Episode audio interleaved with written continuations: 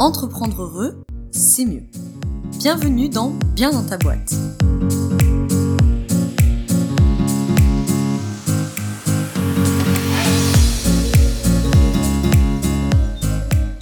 Bonjour à toi, bienvenue dans ce nouvel épisode du podcast Bien dans ta boîte. Aujourd'hui, je te retrouve avec un nouvel épisode du format des bugs qui est le format court de bien dans ta boîte où on prend quelques minutes pour initier une réflexion ou sauter une épine du pied. Aujourd'hui, on va être un petit peu euh, dans les deux ou un petit peu entre les deux selon comment tu vois les choses. Comme tu l'as vu dans le titre, on va parler de The Error Marketing des accompagnants. Ce que j'entends par accompagnants, c'est euh, les coachs, euh, thérapeutes, praticiens, enfin bref, consultants, consultantes, voilà, les professionnels du service qui accompagnent d'autres humains. Et aujourd'hui, bah, je vais changer un petit peu. Je vais pas te parler de psycho, je vais pas te parler de voilà de sphère psychique au sens large ou d'énergétique. On va parler un petit peu business parce que c'est une erreur que je vois passer très souvent, une erreur entre guillemets, bon bref, tu vas comprendre ce que je veux dire par là, que je vois passer très très souvent et qui franchement à mon avis peut euh, débloquer pas mal de situations. Alors évidemment, euh, des erreurs marketing, il y en aurait plein, hein, ça serait euh, indécent de dire qu'il y en a qu'une seule, mais j'ai décidé de me focus sur celle-là parce que je trouve que on n'en entend pas souvent parler et que peut-être ça peut voilà t'aider ou te bah, te débugger, hein, puisque c'est le but de ce format d'épisode. Avant que j'attaque, je te mets dans la description, si tu le souhaites, une formation gratuite pour les accompagnants, parce que si tu es là, j'imagine que tu dois être accompagnant, a priori. Cette formation, elle est complètement gratuite, tu peux t'y inscrire dans la description, et ça te permet d'avoir accès à trois cours vidéo, donc tu reçois une vidéo par jour pendant trois jours, plus un an de cours, donc tu reçois un cours par mail une fois par mois pendant 12 mois. Donc après, pendant un an, tu auras tous les mois des cours par mail qui sont spécifiquement pensés pour les professionnels de l'accompagnement où on traite à la fois de la posture, on traite de cas d'études, on traite de problématiques relationnelles, on traite de plein de choses. De toute façon, euh, sur le lien que tu as dans la description, tu auras le programme pour voir si les cours peuvent te plaire. Et puis dans tous les cas, tu pourras bien sûr t'en désabonner à tout moment si à un moment donné, ça ne t'intéresse plus. Alors du coup, j'en reviens à mon histoire d'erreur marketing euh, que je vois très souvent chez les accompagnants. Peut-être que ce n'est pas ton cas, mais je le vois quand même passer très souvent euh, chez les coachs, les thérapeutes, peut-être un peu moins consultants, consultantes, parce que des fois vous êtes un peu plus, par définition, calé, business, marketing, etc. Enfin, ça dépend, mais chez les coachs et les thérapeutes, je le vois très souvent, c'est la problématique de parler à tout le monde. Et ce que je veux dire par là, parce que ça tu vas me dire, oui, je sais, il faut positionner son business, machin, c'est de ne pas être assez clivant. Alors, par pas, pas, parce que je sais que souvent, les rares fois où j'accepte des accompagnements business dans l'année et que je parle de ça euh, bah, aux accompagnants que j'ai en face de moi, souvent ça les braque un petit peu. Parce qu'ils sont là, genre, oh là là, comment ça clivant? Donc, attends, attends, attends, je vais t'expliquer. L'idée, c'est que de pas parler à tout le monde, ça je pense que tu le sais, je pense que tu l'as entendu dans 25 podcasts, 49 articles de blog, 8 formations. C'est l'idée que quand je veux parler à tout le monde dans ma cible, ben, je me retrouve un petit peu à parler à personne. Ça, évidemment, c'est déjà un premier problème de beaucoup d'accompagnants qui ont des positionnements, à mon avis, qui sont trop larges. C'est-à-dire qu'ils accompagnent les hommes, les femmes, les jeunes, les moins jeunes, les entrepreneurs, les particuliers, les sportifs, les artistes. Et en plus, qui ont bah, des bénéfices qui sont très larges. Et ça, bon, bah, c'est la spécificité de beaucoup de vos métiers, donc vous n'allez pas pouvoir euh, changer vraiment la face du monde avec ça, mais c'est le côté euh, euh, j'accompagne tout le monde à se sentir mieux je caricature de ouf et je te provoque, mais c'est juste pour te faire comprendre le problème. J'accompagne tout le monde à se sentir plus aligné, à se reconnecter à ses émotions, à mieux se connaître, etc. Et le problème, c'est que déjà, bah, c'est des bénéfices qui sont assez flous, très très larges, qui sont pas forcément faciles à spécifier. Et du coup, bah, vous avez que deux options. C'est-à-dire, soit vous choisissez une spécialité qui vous permet d'avoir un bénéfice qui est très concret. Hein. Par exemple, euh, je t'accompagne à, euh, je sais pas moi, modifier tes schémas amoureux, voilà. Soit vous voulez pas choisir là-dedans, et c'est votre bon droit légal et psychique, mais du coup, bah, il va falloir euh, trier un petit peu dans la cible, parce que si vous vous retrouvez à accompagner la terre entière à toutes les problématiques pour obtenir tous les bénéfices, eh ben on s'y retrouve pas trop. Et en plus, même pour vous, en termes de marketing, c'est difficile, super difficile de vous sortir du lot. Parce que forcément, vous vous retrouvez bah, en concurrence avec des centaines et des centaines et des centaines de coachs ou de thérapeutes, enfin bref, d'accompagnants. Ça, c'est une thématique que je vois souvent parce que pensez bien que Les marchés, aujourd'hui, ils évoluent vachement. Moi, je suis une fille d'entrepreneur et je me rappelle quand j'étais gamine, mon père il disait toujours que les marchés tenaient entre 5 et 10 ans. Aujourd'hui, il est le premier à dire un marché, quand ça tient 2 ans, c'est déjà bien. Les marchés, ils changent très très vite. Moi, quand je suis arrivée sur le marché du coaching, il y a 5-6 ans, le fait d'être certifié, c'était une énorme plus-value sur le marché. Sur le marché. Aujourd'hui, ça ne l'est plus parce que tu as plein de coachs qui sont certifiés, t'en as plein qui ont passé la moitié d'une formation sur Internet et ça leur sert de certification, t'en as plein qui sont bien certifié, voilà, qui sortent d'école, etc.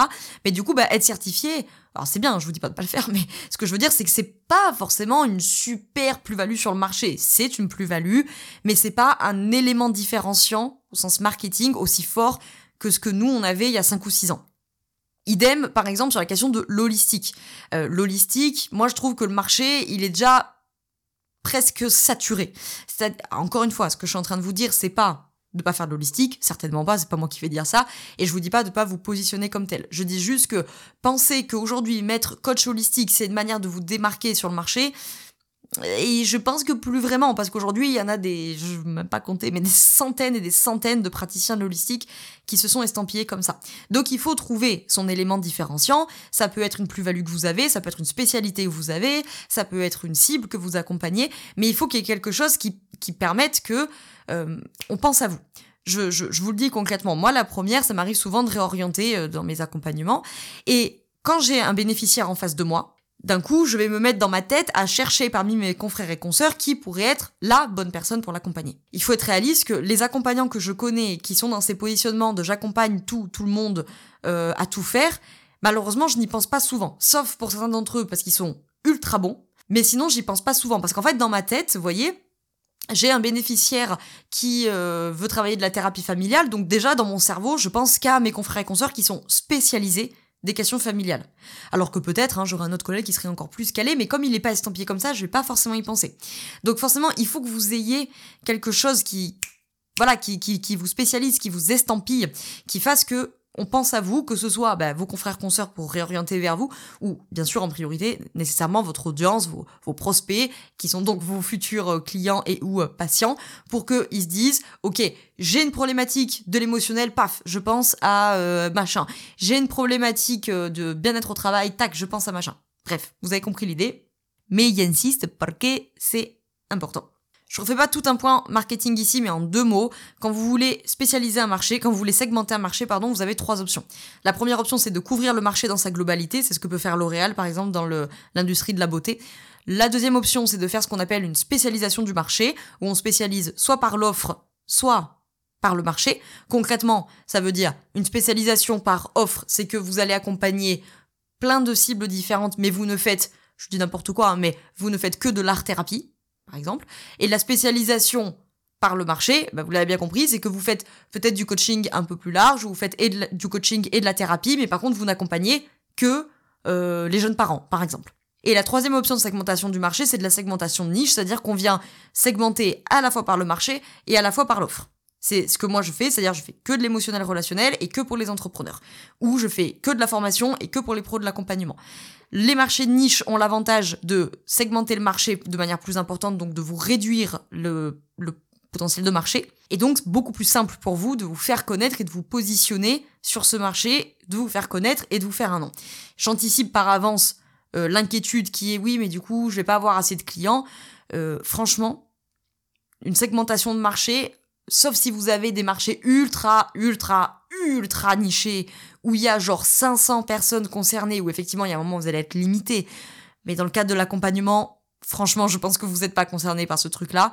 De deux, ça dépend aussi de vos objectifs. Si effectivement votre objectif c'est de vendre que du coaching et de faire 5 millions de chiffres d'affaires à l'année, oui, effectivement, peut-être que là le marché va être trop réduit.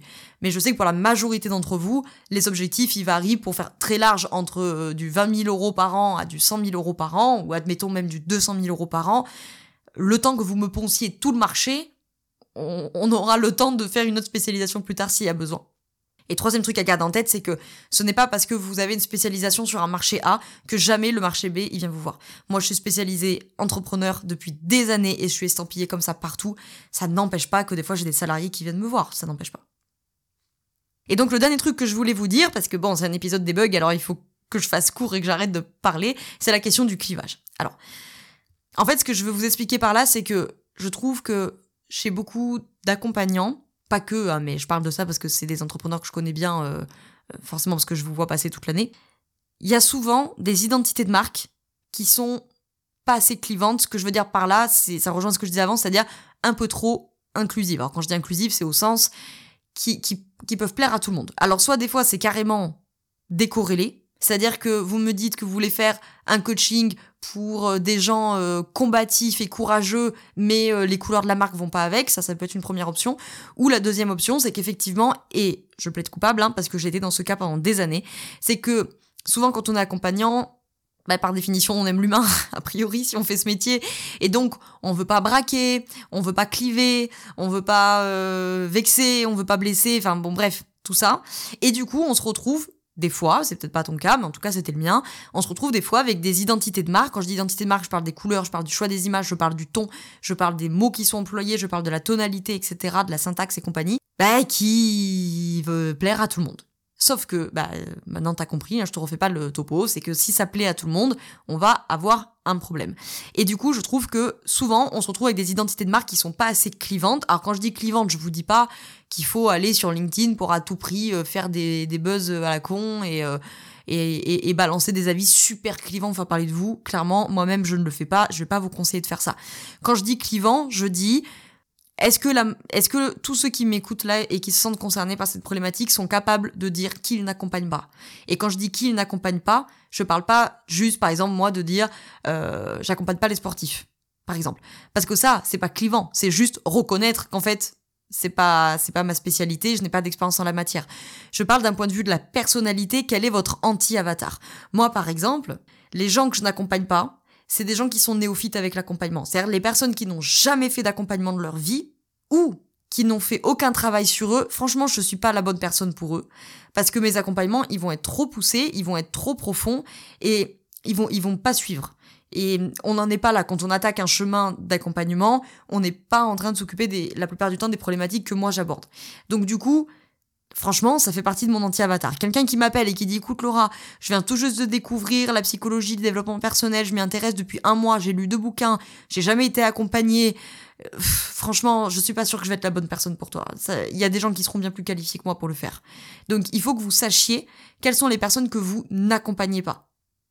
Parce que vous n'êtes pas la bonne personne, parce que vous n'avez pas les spécialités, les diplômes, les compétences, blablabla, parce que c'est d'un point de vue de la personnalité, des valeurs, du cheminement, ça ne matche pas. Et il faut que votre identité de marque, elle reflète ce truc-là, pour qu'on ait une identité de marque qui soit plus assumée. J'ai plein de coachs, de, thérapeutes, de consultants, enfin d'accompagnants, qui viennent me voir en coaching pour eux à titre individuel, si je pourrais dire ça comme ça, à titre professionnel et personnel, et qui viennent pour des thématiques d'affirmation de soi, puisque c'est euh, une de mes spécialités. Et je leur dis, les rares fois où je les prends en business, l'affirmation de ta marque, c'est la même chose que l'affirmation de toi. Quand toi, en tant qu'individu, tu t'affirmes, c'est le moment où tu es capable de dire ça, ça me plaît, ça, ça me plaît pas. Ça, c'est des gens avec lesquels j'ai envie d'avoir une relation. Ça, c'est les gens avec lesquels je n'ai pas envie d'avoir une relation. Ça, c'est mes valeurs, ça, ça l'est pas. Ça, c'est mes forces, ça, ça l'est pas. C'est ça l'affirmation de soi. Ça, c'est mes besoins. Ça, c'est mes envies. Ça, c'est tes besoins, tes envies. Bref, l'affirmation de soi, c'est le territoire psychique et la capacité à dire ce qui est dans ce territoire, c'est à moi. Ce qui est à l'extérieur du territoire, c'est pas à moi. Eh ben, l'affirmation de ta marque, c'est pareil, c'est son territoire psychique, entre guillemets, si je pourrais dire ça comme ça, son territoire marketing. À l'intérieur de ce territoire, ta marque, c'est ses forces, ses besoins, ses valeurs, les gens qu'elle accompagne, les gens qu'elle aime bien, euh, les offres que tu proposes, etc. Et à l'extérieur de ce territoire, il y a tous les gens que tu n'accompagnes pas, toutes les valeurs qui sont pas celles de ta marque, tous les accompagnements, les offres qui ne correspondent pas à ce que toi tu as envie d'apporter au monde, etc., etc. J'espère que cet épisode t'a plu et qu'il aura pu euh, t'initier euh, cette réflexion ou la nourrir. S'il t'a plu, n'hésite surtout pas à partager ça à un professionnel de l'accompagnement que tu connais et qui pourrait euh, peut-être avancer sur son marketing grâce à cette peut-être prise de conscience là. N'ayez pas peur d'être clivant. Quand je dis clivant, je dis pas agressif, je dis pas méchant, certainement pas. C'est pas la peine d'être dans des postures de bourreau. Quand je dis clivant, je dis affirmé. N'hésite pas à laisser 5 étoiles sur Apple Podcast si ça t'a plu, c'est gratuit, ça prend 2 secondes et moi ça m'aide à faire connaître le podcast. Je te remercie de l'avoir écouté euh, jusqu'au bout. Je te dis à très bientôt pour un autre épisode. Je te souhaite une très belle journée ou une très belle soirée selon quand tu m'écoutes. Et surtout, je te souhaite d'être bien dans ta boîte. Ciao ciao